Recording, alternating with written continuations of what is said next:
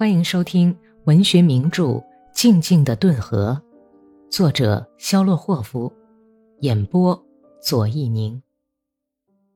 第三十五章，阿克西尼亚很早就做好了饭，封上炉子，关上火门，洗完了家时，他就朝着对着院子的小窗户望去。斯基潘正站在靠买了霍夫家的篱笆码的一堆木料旁边。他坚毅的嘴角上叼着一支快要熄灭的烟卷儿，正从木料堆里挑选合适的柱子。板棚的左脚塌了，必须支上两根牢靠的木柱，再盖上原先的芦苇。从早晨起，阿克西尼亚的颧骨上就泛起了红晕。眼睛里闪耀着青春的光芒，斯基潘看出了这种变化。吃早饭的时候，他问道：“你怎么了？”“哦，我我怎么了？”阿克西尼亚满脸通红。“你容光焕发，就像擦了一层素油似的。”“哦，炉子太热，脑袋都热昏了。”他转过身子，眼睛偷偷的向窗外瞥了一眼。想看看米什卡可是沃伊的妹妹来了没有？米什卡的妹妹直到天快黑的时候才来，已经等得心烦意乱的阿克西尼亚立刻就振作起来。你是来找我的吗，玛莎？你出来一下。斯基潘正对着壁炉上的破镜片梳额发，用短小的牛角梳子梳棕色的胡子。阿克西尼亚担心的朝丈夫那边看了一眼，“你像是要上哪儿去吧？”斯基潘没有立即回答，他把小梳子装进裤子口袋，从炉台上拿起纸牌和烟盒包。“我去阿尼库什卡家，坐一会儿就回来。”“你什么时候能老老实实的待在家呀？就该禁止打牌，天天晚上赌，一赌就赌到鸡叫。”好了，别唠叨了，听得耳朵里都起茧子了。你又去打二十一点啊？得了吧，阿克西尼亚，人家等着你呢，你快去吧。阿克西尼亚斜着身子走进门廊，满脸雀斑、两颊鲜红的玛什卡在门口笑迎着他。格里高利回来了，是吗？他叫你天一黑就上我家去。阿克西尼亚抓住玛什卡的双手，把他推到门边。小点声，亲爱的。他怎么样，玛莎？也许他还有什么话叫你告诉我吧。他说叫你把能带的东西都带着。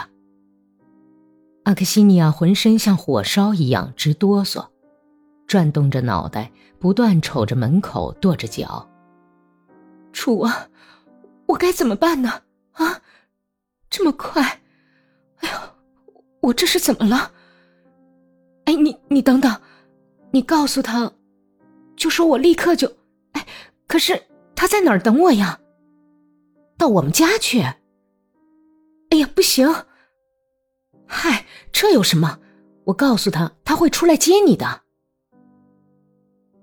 斯蒂潘穿好上衣，正探身到挂灯上借火点烟。他来干什么？谁呀？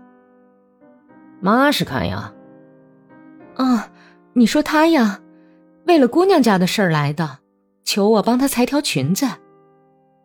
斯基潘吹着烟卷上的黑烟灰走出门去。你先睡吧，别等我。阿克西尼亚趴到结了冰的窗户上，跪在窗前的长凳上。斯基潘渐渐走远的脚步声在积雪中踏出来的。通向篱笆门的窄路上，咯吱咯吱响着。风吹落的烟卷上的火星一直飞到窗前来。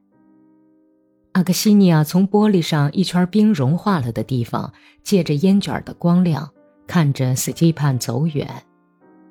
他像发疟疾似的，把裙子、上衣、头巾，还有做新娘时的嫁妆，全从箱子里翻出来，扔进一条大披肩里。他气喘吁吁，眼睛里流露出惶惑的神情。最后，他在厨房里转了一圈，吹熄了灯，跑到台阶上。麦列霍夫家的院子里有人走出来去照看牲口。阿克西尼亚等脚步声静下去以后，才把门关上，紧抱着包袱往顿河边走去。头发一缕一缕的从毛头巾里散落下来，扎的脸颊痒酥酥的。他顺着人家房后走到克什沃伊家的时候，已经筋疲力尽，艰难地挪动着两条麻木的腿。